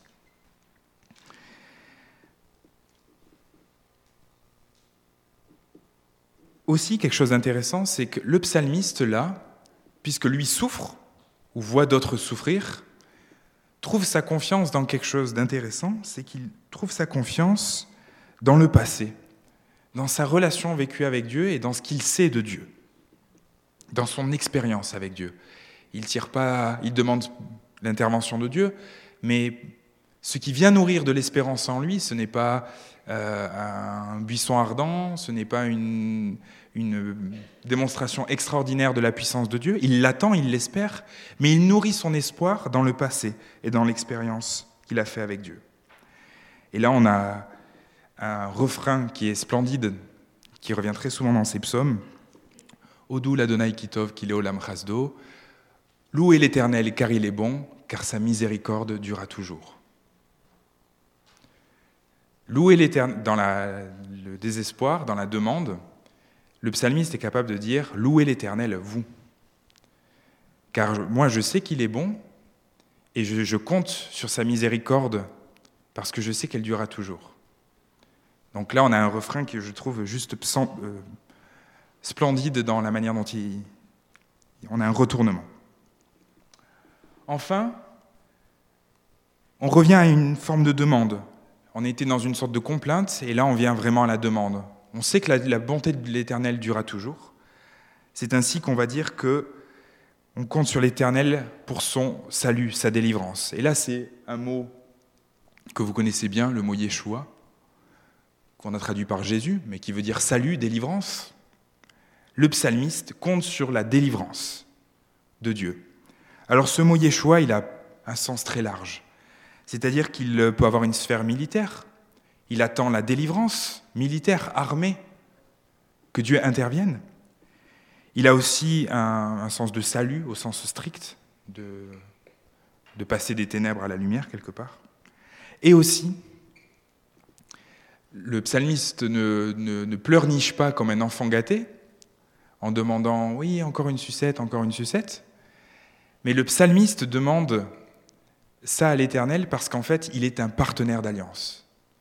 De droit, sur le plan juridique, c'est vraiment un vocabulaire juridique qui est employé, le psalmiste demande que fais exercer le droit qui me revient.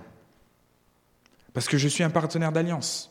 Je suis pas. Tu m'as fait une promesse. Tu m'as. Je compte sur ton alliance pour que tu exauces ce que je te demande. Ça va? Donc vous voyez, il y a bien des choses dans ces demandes qui me semblent qu'on pourrait redécouvrir dans nos demandes peut-être, ou dans notre lecture de ces demandes-là dans les psaumes. Pour les psaumes imprécatoires, si vous voulez la bonne nouvelle, rendez-vous demain à 10h.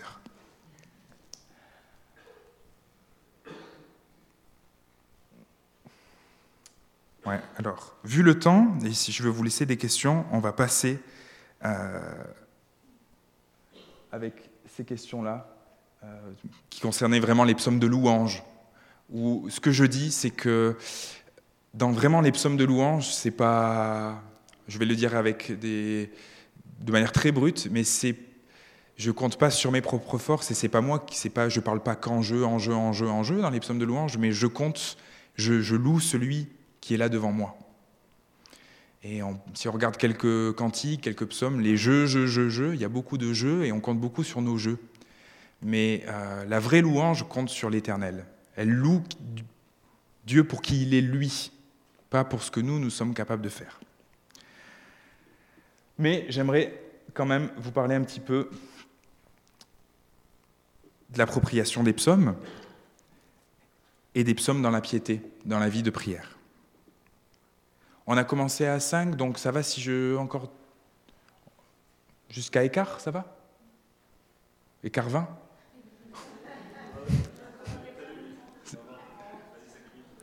allez. Ok. Ou sinon, ouais, allez. Je vais faire ça en une, euh, en une slide. Je vais faire ça en une slide, j'insisterai plus sur la piété.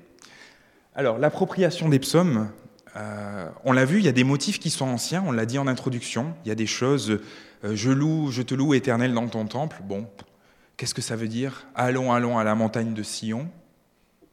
Euh, qu'est-ce que ces motifs-là veulent dire pour nous aujourd'hui? Il faut se rendre compte que quand on lit ces psaumes-là, il y a un décalage. Et il faut s'en rendre compte là, il faut s'en rendre compte. Ne pas se rendre compte qu'il y a un décalage entre nous et ces psaumes, ça serait malheureux parce qu'on se les approprierait d'une manière assez dangereuse et on, s'identifierait à des choses ou à des motifs théologiques qui ne seraient pas appropriés. Donc il faut déjà se rendre compte que sur il y a un décalage. Et il faut essayer de, quelque part, je vais le dire comme ça, de lire entre les lignes. Un petit peu comme l'Épître aux Hébreux le fait avec euh, le, vous vous rappelez, le sacerdoce lévitique, avec euh, le jour des expiations, etc. Quel sens ça avait et quel sens ça a pour nous aujourd'hui. Il faut lire les psaumes à travers la lumière qu'a apporté Christ.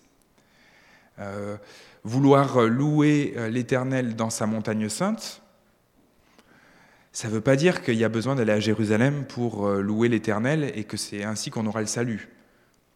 Ça veut dire que je veux louer en assemblée avec mes frères et sœurs et je veux dire que Dieu est vraiment mon Dieu il faut appliquer une certaine transposition dans la lecture de certains psaumes qui sont euh, très en lien avec l'histoire d'Israël. Ça, c'est quelque chose d'important. Il se passe des choses bizarres dans ce PowerPoint, mais c'est pas grave. Les psaumes dans la piété. Là, je m'adresse à des protestants, des évangéliques et à la communauté chrétienne. Mais, quoi qu'il en soit, et j'ai envie de dire, surtout en tant qu'évangélique, on, on, survalorise énormément la spontanéité. Que ce soit dans nos cultes, dans nos prières, dans notre expérience avec Dieu, on valorise, on va dire, on valorise la spontanéité. Il ne faudrait pas que cette valorisation-là de la spontanéité, de la prière on s'adresse à Dieu comme ça. Et je pense qu'on a compris quelque chose d'extraordinaire, c'est qu'on peut s'adresser à Dieu comme on le veut, comme à un ami. Et ça, c'est génial. Pour autant, cette survalorisation, qui est pour moi une survalorisation de la spontanéité, fait qu'on a énormément de mal à s'approprier des prières euh, d'autres. Y compris même la prière du Notre Père en Église, des fois on se sent presque un peu euh, vieillot, poussiéreux, si on dit la prière que Jésus lui-même a prononcée. On a beaucoup, beaucoup de mal à s'approprier des prières qui sont faites. Très difficile. Et ça, il faut savoir, être conscient de ça dans notre approche des psaumes. C'est-à-dire que ce sont des prières d'Israël d'il y a des milliers d'années. Du coup, ça va nous demander un effort. Comme je le disais, pour autant, Jésus récite lui-même une prière. Quand ses disciples lui demandent comment, comment prier, il leur dit pas, alors attendez, je vais vous expliquer, voilà comment ça se passe. Euh, et il leur tient un discours théologique. Il leur dit, voilà, comment est-ce qu'on prie? Je prie. Et faites ainsi. Donc je pense qu'en tant que... Il faut réussir à se réapproprier des prières d'il y a très très longtemps, parce qu'il y a une, vraie profondeur et une véritable richesse. Je vais en dire deux, trois mots. Euh, un théologien, Bonhoeffer, qui citait euh, le réformateur Luther, disait Quiconque commence à prier les psaumes sérieusement et régulièrement ne tardera pas à abandonner ses autres petites prières, faciles et pieuses, en avouant elles n'ont pas la saveur, la force, la chaleur et le feu que je trouve dans le psautier. C'est beau, hein? Les psaumes, quelque part, nous aident à sortir de nos petites habitudes de prière. Ça, j'y crois. C'est-à-dire que euh, généralement, on oscille entre la, la, requête pour nos proches, pour nous-mêmes, de louanges, en visitant de temps en temps la lamentation quand ça ne va vraiment pas. Or, il y a une vraie richesse dans le psautier, à lire les psaumes, qui nous permet aussi de nous décentrer un petit peu, je crois. On verra, on parlera des psaumes d'imprécation demain, mais je parlerai de la lamentation. Pourquoi pas? Pourquoi ne pas se lamenter alors que ça va? Parce que euh, pleurez avec ceux qui pleurent. Réjouissez-vous avec ceux qui se réjouissent. En découvrant, en lisant le psautier, en priant le psautier, on fait notre des prières que d'autres peuvent ressentir, euh, nos frères et sœurs persécutés, des gens dans la communauté qui passent par des moments de lamentation, de souffrance. C'est savoir se décentrer. Et c'est vrai que c'est difficile avec le livre des psaumes, parce que quelque part tout est radical, tout est extrême dans ce livre. Le psalmiste n'est jamais fatigué, non, mais il est sans force ou épuisé. Il n'éclate pas en sanglots, mais il pleure toute la nuit. Euh, je pourrais euh, en dire d'autres. Hein. Il ne côtoie pas les gens pénibles, mais des lions qui pourraient le mettre en pièces. Euh, voilà, c'est tout est, il y a un côté très extrême dans ce livre-là. Pour autant, la, vie a ses caractères, a ses côtés parfois très extrêmes. Pour nous, parfois, et pour beaucoup, souvent. En effet, Paul Beauchamp, pardon. En effet, ici, tout est radical. Et c'est pourquoi il peut nous arriver de nous sentir séparés. Séparés par une espèce de seuil dans la prière des psaumes. Nous résistons à la prononcer en des jours et dans des circonstances moins menacées. Nos malheurs n'atteignent pas ces proportions. Alors oui, il y a, on ne peut pas nier le décalage, les expressions. On ne peut pas lier le décalage de langage à des prières d'Israël d'il y a très très longtemps. Mais ça met parfois en lumière dans nos quotidiens faciles, et c'est génial si ça l'est, ce qu'est véritablement la vie pour d'autres. La radicalité des psaumes met en avant ce qu'est véritablement l'existence humaine. Notre vie est chaque jour menacée, même si des apparences le cachent. Un accident, une chute à vélo, Spirituellement et vitalement, nous sommes menacés, même si tout nous laisse à penser que non. Nous sommes invités à nous réjouir avec ceux qui se réjouissent et à pleurer avec ceux qui pleurent. Ensuite, il y a évidemment la solidarité chrétienne. Ça, je l'ai dit, je ne vais pas trop m'éterniser là-dessus. Mais aussi Les psaumes, c'est, avec le livre d'Ésaïe, le livre le plus cité dans le Nouveau Testament. Jésus, à la croix, psaume 22, Mon Dieu, mon Dieu, pourquoi m'as-tu abandonné? Il cite le psaume 22, qui, je le dis, se termine par une délivrance finale. Intéressant ce psaume. À l'époque, on avait beaucoup l'habitude de citer un psaume selon un, un verset, alors qu'en fait, ça faisait appel à tout le texte. Le psaume 22 se termine par cette délivrance. En disant les psaumes, je dis les prières du Christ, et je me laisse traverser par une prière du Christ qui forcément me dépasse. Jésus, le Christ, a dit ces prières-là, et ça me dépasse quelque part, eh bien je décide de les faire miennes, et que, en priant que cela élargisse mon cœur, ma spiritualité. Voilà pour le petit panorama ensemble d'une heure du livre des psaumes. Merci pour euh, votre attention, votre participation. Puis on va avoir un temps maintenant de questions, réponses, débats avec tel ou tel aspect, d'autres questions.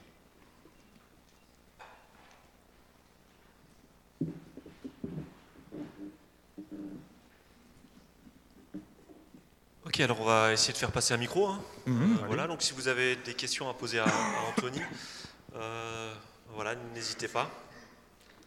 Et puis, oui, je termine juste en, vous, recommandant, oui, redécouvrir les psaumes, qui est un petit ouvrage euh, dans lequel il est question des psaumes dans la piété, où vous pouvez aller plus loin sur des, thématiques que j'ai abordées ce soir et dont je me suis inspiré en partie. Euh, vous avez de quoi aller plus loin, redécouvrir les psaumes.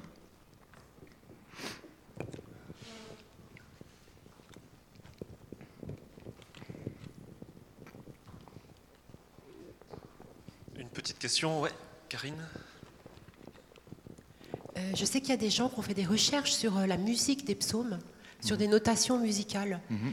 Est-ce que tu peux nous dire quelque chose là-dessus et où est-ce qu'on en est aujourd'hui avec ça? Est-ce qu'on peut reconstituer la musique des anciens Hébreux, par exemple? Non. Alors je dirais un peu plus que ça, mais la réponse est donnée. Pour ceux qui ne suivraient pas, la réponse est non. C'est-à-dire qu'on a essayé. Le, texte hébreu, tel qu'on le connaît du Moyen Âge, a des voyelles dessus, dessous. En hébreu, c'est comme ça, on, met on a signifié les voyelles et on a ce qu'on appelle des signes de cantillation. C'est-à-dire de la manière dont, à une certaine époque, on psalmodiait, on chantait les psaumes. Cependant, ces signes de cantillation-là, ces signes de la manière dont on, chantait les psaumes, ne sont pas du tout représentatifs de comment les, Hébreux, les, Israélites de l'époque, chantaient ces psaumes-là. C'est une compréhension euh, tant d'un point de vue musicologique, c'est-à-dire qu'on pense qu'il chantait sur un mode de huit notes, do, ré, mi, fa, alors que c'est faux. Euh, c'était un mode de musique beaucoup plus complexe que ça, et en fait, c'est anachronique, si vous voulez. On, essaye de, comprendre comment les Israélites de l'époque chantaient les psaumes en regardant ce qui se passe au Moyen Âge. Sauf qu'il est, possible qu'il y ait des vestiges mais de quel vestige on parle? Il faut être très très prudent. Dans la cantillation, je veux dire, dans la manière dont il chante. Il y a un mode oriental. Le mode oriental, il est connu en musique. Euh, euh, ça, il a persévéré. Mais euh, on ne peut pas, à travers les signes de cantillation dans la Bible hébraïque, retrouver exactement comment on chantait. Comment ces psaumes originellement étaient chantés. À un moment donné, étaient chantés, oui, au Moyen Âge quand on connaissait déjà beaucoup de la musique et que un modèle occidental de la musique avait déjà pris une bonne partie. Euh. Ça va comme réponse? Je suis désolé, hein, j'aimerais. J'ai travaillé cette question, c'était quelque chose qui m'intéressait, mais euh, ça ne tient pas la route, absolument pas, absolument pas. Il faudrait mais c'est un petit peu comme on a la représentation de, Jésus aujourd'hui. On imagine Jésus euh, en homme blanc, euh, les yeux euh, bleus, blonds. non, bah, il a le, type d'un sémite. Et il chantait probablement comme un sémite avec un mode oriental. mais on n'y arrive pas à ressaisir ça.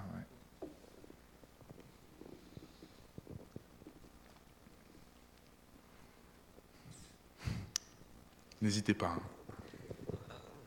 Ah voilà, il suffisait de dire ça, il y a trois mains qui se lèvent. Euh, tout à l'heure, vous avez comparé, donc, euh, vous avez fait un parallèle entre le psaume 20 et le papyrus. Uh-huh.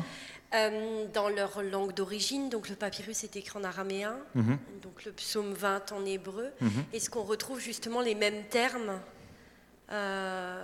exactement les mêmes termes ou des termes très, très proches? Et, et la similitude qu'on voit en français est tout à fait bien, bien justifiée aussi par les termes. Oui, c'est-à-dire que l'hébreu et l'araméen, c'est des langues cousines. Quand on connaît l'un, on connaît l'autre. hein. Votre pasteur, il connaît aussi bien l'hébreu que l'araméen. Euh, Mais euh, c'est très proche quand on connaît une langue et l'autre. Donc c'est plus proche que ne l'est le français, l'italien et du français, l'espagnol. Donc on retrouve, quand je, là dans le français, c'était mis comme ça, mais en comparant, euh, en effet, les structures sont les mêmes dans la langue. Donc c'est vraiment, c'est d'autant plus saisissant dans l'original que dans le français. D'autant plus saisi- saisissant. Même si, ouais. L'écriture qui est employée pour ce papyrus-là, c'est ce qu'on appelle du démotique. C'est une écriture qui est employée en Égypte. Donc encore faut-il connaître le démotique. Moi, je connais la transcription de l'araméen, mais je ne connaissais pas le démotique dans lequel ça a été écrit. Mais en lisant la transcription araméenne, c'est vrai. Il y avait une question par ici, ouais. Ah, je vais pas y arriver là. Ouais, c'est par rapport au- à la question des cinq livres dans les psaumes. Donc, est-ce que ça suit vraiment les, les phases de l'histoire d'Israël? C'est-à-dire, les deux premiers, c'est Mhm. l'histoire de David. Ensuite, c'est la chute de, de- de Jérusalem Mhm. dans le troisième. Et du coup, quatrième et cinquième, ce serait plutôt le retour et euh, l'attente du Messie. Et du coup, j'avais une réflexion qui me venait là à chaud. Euh, Est-ce que ces, derniers psaumes, pour David, on peut aussi voir un parallèle de quelque part pour Jésus, où il y a un peu cette euh, notion ben, d'attente du Messie, ou pas? Ouais, c'est une bonne question. Euh, C'est-à-dire que ouais, c'est une super bonne question avec des longs développements. C'est-à-dire que je vais essayer de la prendre simplement. Euh,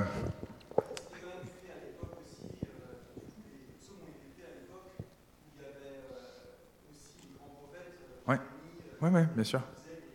Mhm. Exactement. Et ça, dans la traduction grecque, euh, dans la traduction grecque, euh, donc l'An- l'Ancien Testament est écrit en hébreu, dans la traduction grecque de de- des psaumes qui va se faire environ du 4e siècle avant notre ère, les, les- les mots en hébreu, par exemple, chef, de chant, euh, chef des chantres, eh bien, euh, ils vont avoir du mal à le comprendre. Et en plus de davidiser leur traduction du psautier, ils vont le messianiser, voire même le christianiser. C'est-à-dire que il va y avoir des fois, ils vont traduire avec un jeu un peu euh, entre l'hébreu et le grec, en disant euh, euh, pour l'éternité. Le chef des chantres, ils vont le traduire pour l'éternité. C'est-à-dire que pour eux, tout ce psautier-là pointe vers une chose, c'est l'œuvre de Jésus et son accomplissement et ce vers quoi ça pointe. Je ne sais pas si je réponds euh, à la question, c'est-à-dire que originellement, quand ces psaumes-là sont, écrits, non, ils sont pas écrits pour David, euh, euh, pour Jésus, ça serait anachronique. Il n'y a, probablement pas cette intention de l'écrire en vue de l'œuvre de Jésus, ça non. Mais pour autant, les premiers juifs chrétiens qui vont interpréter là et traduire ces psaumes, ils vont voir Jésus derrière tous les psaumes ou presque, en effet. Ça va, c'est clair? C'est en lien avec la question? Ouais C'est-à-dire que tout va pointer, euh, tout va pointer vers le Christ. Toutes les expressions obscures, on va les traduire en se disant, il y a un sens caché et ça, ça désigne quelque part Jésus, c'est sûr. Donc on a ce qu'on appelle une davidisation du psautier, ça vous l'avez compris. On parle aussi de messianisation, c'est-à-dire que tout va être prétexte à y voir le Messie.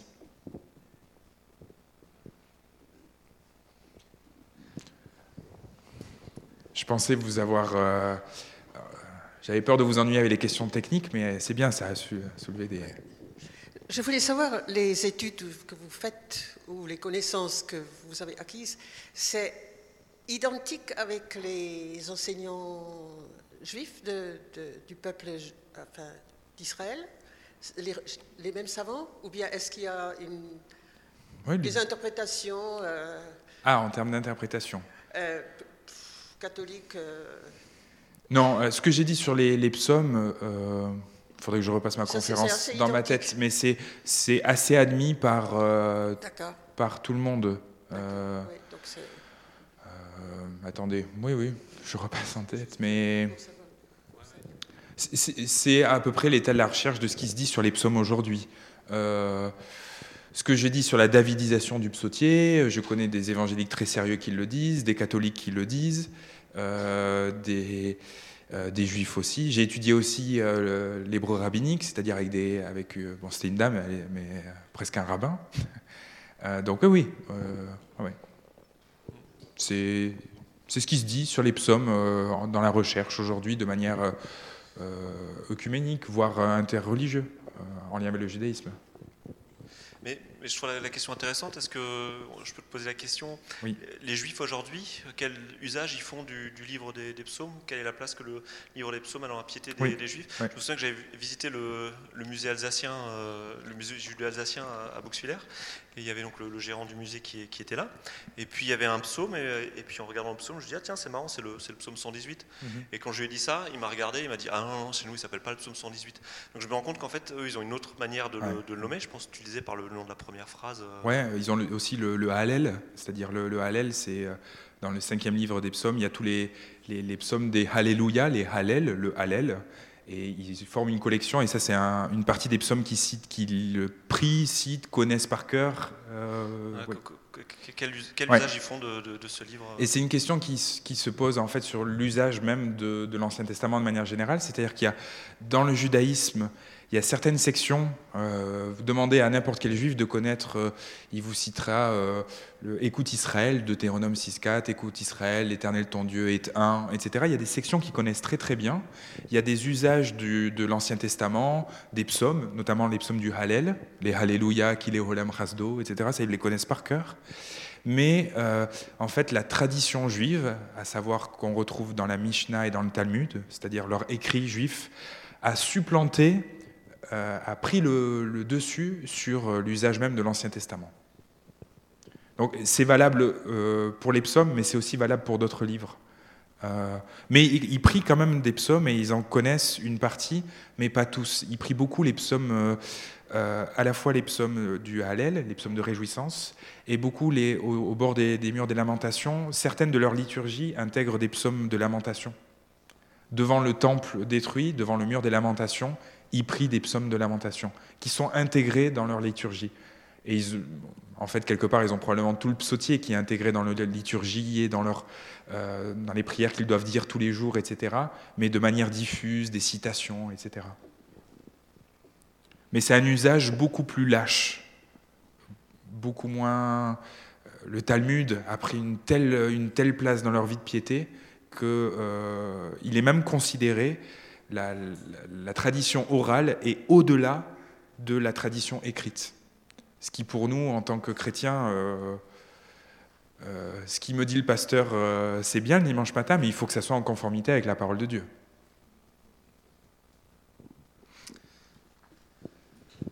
Encore une petite question. Est-ce que vous avez encore des forces pour poser une question et entendre une réponse? Voilà, alors sinon je vous propose d'en euh, d'en rester là. Mer- Merci beaucoup Antoine. Ah bah tiens, on n'a pas parlé de Qumran. Est-ce que en... Une question ou ouais Euh, Est-ce qu'on le fait revenir ou, euh Non, alors ce qu'on va juste faire, c'est que je vais poser une, une question sur Qumran. Vous avez tous vu des, des reportages sur, euh, sur Qumran, sur ses recherches, ainsi de suite.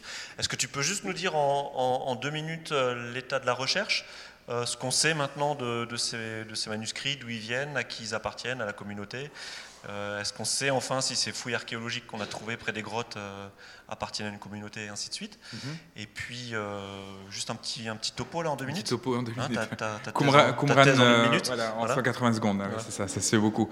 Alors, Qumran, à Qumran vive, vit une communauté que l'on a identifiée avec des sources juives de l'époque comme étant des Esséniens. Cette communauté-là a des croyances très particulières et euh, aurait je, vais mettre du conditionnel un peu partout, euh, aurait produit, non je dire a produit une bonne partie des rouleaux qu'on a retrouvés près de la mer morte. Et ça on en est sûr parce qu'on a retrouvé du sel de la mer morte sur les manuscrits euh, utilisés dans l'encre. Pas sur les manuscrits, ça serait trop facile, mais dans l'encre, l'encre qui a été utilisée pour les manuscrits contient beaucoup de sel. Donc près de la mer morte, c'est sûr. Pour autant, tous les manuscrits n'ont pas été étudiés sur le plan physico-chimique. Et, euh, voilà, on a retrouvé environ 900 manuscrits, ce qui en fait la plus grande euh, bibliothèque de l'Antiquité, connue jusqu'à ce jour. Euh, la plus grande découverte archéologique du XXe siècle, retrouvée en 1947. 200 manuscrits bibliques, dont tout l'Ancien Testament, représenté en tout ou partie, sauf le livre d'Esther, euh, probablement parce qu'il n'a pas survécu euh, aux conditions météorologiques et autres. Et euh, sinon, des fois, on a des petits fragments comme ça. On en a des comme celui que vous avez vu pour les psaumes. Et des fois, on a des grands rouleaux. Le grand rouleau d'Ésaïe est très bien attesté. Et les best-sellers best du Nouveau Testament, les livres les plus cités, les psaumes et Ésaïe, sont les livres les mieux attestés à Qumran. C'est-à-dire qu'on lisait probablement plus les psaumes et Ésaïe que les, et aussi beaucoup le, la, Torah, c'est-à-dire le, Pentateuch, les cinq premiers livres. Voilà, et on pense que cette, cette communauté-là vivait, euh, donc étaient les Esséniens, avec une croyance euh, très proche des premiers chrétiens, quelque part. Euh, je ne sais pas quoi dire d'autre. Moi, je pensais. Ouais, tu as une question qui vient? Non, j'ai pas de question, mais en tout cas, c'est vrai que euh, quand on regarde certains reportages sur Qumran, euh, c'est quelque chose qui, est très vendeur et il y, a plein de revues qui sortent sur Qumran et, et puis on, aime bien toujours un petit peu cette aura de mystère autour des manuscrits. Mais moi je trouve ces, ces manuscrits vraiment géniaux parce qu'il faut se rendre compte que jusqu'à la découverte de Qumran, on n'avait pas de, de, réels manuscrits en hébreu euh, avant mhm. le, qui, dataient d'avant le, Moyen Âge. Quoi, hein. mhm. Et donc en fait quand on a découvert Qumran, du sable sont ressortis des, manuscrits qui dataient du, entre le 3e siècle le premier siècle de notre ère, avant Jésus-Christ, quoi. Non, avant, Jésus-Christ, quoi. Donc, mhm. Euh, mhm. c'est vraiment, euh, je trouve, un, super clin d'œil que nous fait Dieu. Tiens, voilà, dans le désert, j'ai mis des petits confettis qui vous montrent que votre Bible que vous avez aujourd'hui, eh ben, elle, est, elle a été mhm. super bien conservée, quoi. Merci Seigneur, quoi. Ouais, à fond. voilà. Alors je vais, je vais m'arrêter là. Enfin, je vais m'arrêter là. Tu vas t'arrêter là. On va s'arrêter là. Et puis je vais faire quelque chose que tu nous as conseillé de peut-être oublier avec, le, avec notre, notre livre des psaumes. Euh, je vais faire une petite prière spontanée pour, euh, pour terminer. Super. Tu me pardonneras, ah, mais j'ai simplement envie de dire merci au Seigneur pour ce livre des psaumes. Mhm. Alors je vais, voilà, je, vous invite à simplement prier pour terminer ce temps. Merci Seigneur pour euh, ce, ce, livre des psaumes. merci pour ces cantiques, ces, ces, prières, ces chants, ces cris de joie, ces cris de lamentation qui ont été conservés dans ta parole et qui nous disent, Seigneur, ce que des personnes ont vécu il y a plusieurs siècles de cela. Et merci pour ces paroles que tu nous donnes. Et c'est vrai, Seigneur, lorsque parfois je suis euh, trop fatigué, lorsque parfois euh, je suis trop triste, tu mets à ma disposition des mots, des sensations, des sentiments pour, pour dire vraiment ce que, ce que je vis.